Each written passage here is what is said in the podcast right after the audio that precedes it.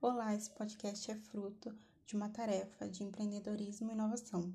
Pelo fato do tema ser curto, o grupo optou por usar a seguinte divisão: uma realizaria a pesquisa do assunto e as outras duas gravariam. Desse modo, eu, Cíntia, fiz a pesquisa e Alice e Fernanda gravaram. Agora deixarei vocês com o assunto. Olá, gente. Eu me chamo Fernanda Freitas e eu estou aqui para explicar para vocês o que significa a declaração de falência.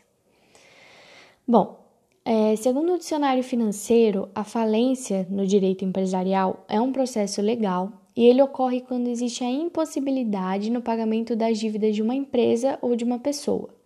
Isso significa que quando essa empresa não tem lucros suficientes para pagar funcionários, empréstimos e seus credores, e não tem como res resolver essas dívidas, uma das soluções que ela tem é declarar falência.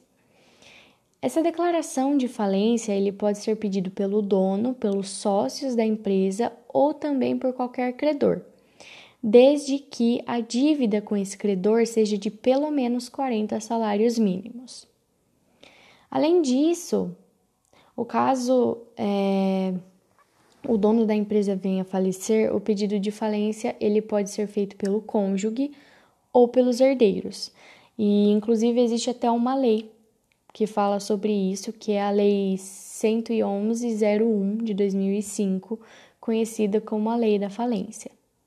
Agora a Alice vai explicar para vocês como funciona o processo de declaração de falência.